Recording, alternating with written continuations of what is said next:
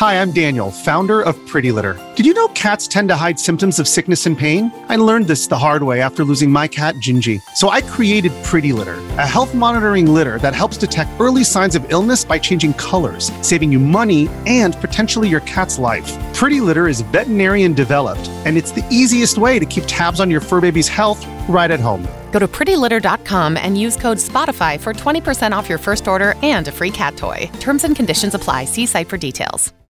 When you need mealtime inspiration, it's worth shopping Kroger, where you'll find over 30,000 mouthwatering choices that excite your inner foodie. And no matter what tasty choice you make, you'll enjoy our everyday low prices, plus extra ways to save, like digital coupons worth over $600 each week. You can also save up to $1 off per gallon at the pump with fuel points. More savings and more inspiring flavors make shopping Kroger worth it every time. Kroger, fresh for everyone. Fuel restrictions apply.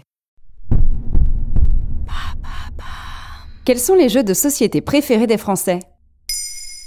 Merci d'avoir posé la question. Qui n'a jamais passé une partie de la route de ses vacances en jouant à l'arrière de la voiture au Uno, au Puissance 4 ou autre Monopoly Qui ne s'est jamais battu avec ses parents pour savoir qui allait avoir la chance d'acheter la rue de la Paix Depuis plusieurs dizaines d'années, à tout âge, quelle que soit sa classe sociale, chaque famille a dans ses placards au moins un jeu de société. Et comment sont arrivés les jeux de société en France? Par définition, le jeu de société est un jeu qui se pratique à plusieurs personnes. Si l'on se fie à cette définition, le jeu de société existe depuis l'Antiquité, avec certaines références encore connues comme le jeu de dés ou le jeu de l'osselet. Dans l'histoire moderne, on associe la notion de jeu de société à une activité faisant l'objet d'un dépôt et fonctionne sur le même concept qu'un livre avec un auteur, un éditeur et un distributeur. On y trouve différents concepts tels que la culture, le hasard, le jeu de cartes ou encore la stratégie pour n'en citer qu'une petite partie. Le premier jeu de ce type est né en 1930 durant la crise économique et n'est autre que le fameux Monopoly. Et quels sont les jeux les plus populaires en France? Si l'on se fie uniquement au nombre de ventes depuis le 20e siècle, le Monopoly dans sa version classique reste le jeu numéro 1. Au-delà de l'engouement qu'on y trouve lorsqu'on y joue en famille, le Monopoly est rentré dans la culture populaire et a permis à de nombreux enfants de connaître la géographie parisienne alors même qu'ils n'y avaient jamais mis les pieds. Sur les chiffres des dernières années, un nouveau jeu semble avoir séduit les ménages français, Blanc Manger Coco, jeu qui consiste à compléter des phrases à trous à l'aide de cartes. Cela montre l'évolution de la notion de jeu pour la société, puisque c'est un jeu pour adultes qui apparaît en tête des ventes, signe que la notion de loisir n'est plus l'apanage des enfants. Parmi les plus célèbres, nous pouvons citer certains classiques comme le Cluedo, le Uno, le Puissance 4, la Bonne Paye, le Cochon qui rit ou le Trivial Poursuite.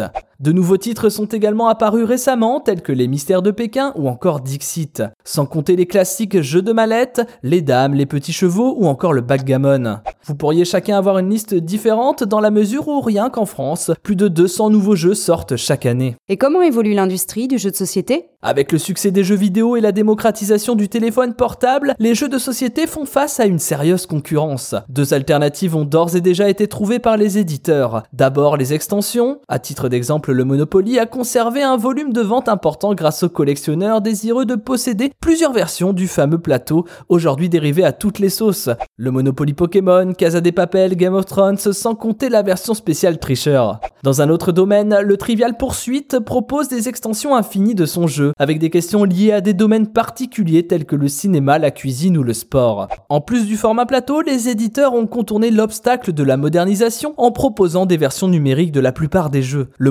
A été téléchargé plus de 3 millions de fois depuis sa sortie. L'ensemble des titres classiques existe en application, parfois même en jeu vidéo. Ainsi, la définition même du jeu de société s'en trouve fortement bouleversée, dans la mesure où chacun peut aujourd'hui jouer seul à un jeu à plusieurs. Maintenant, vous savez, un épisode écrit et réalisé par Thomas Dezer. Ce podcast est disponible sur toutes les plateformes audio. Et pour l'écouter sans publicité, rendez-vous sur la chaîne Bababam Plus d'Apple Podcasts.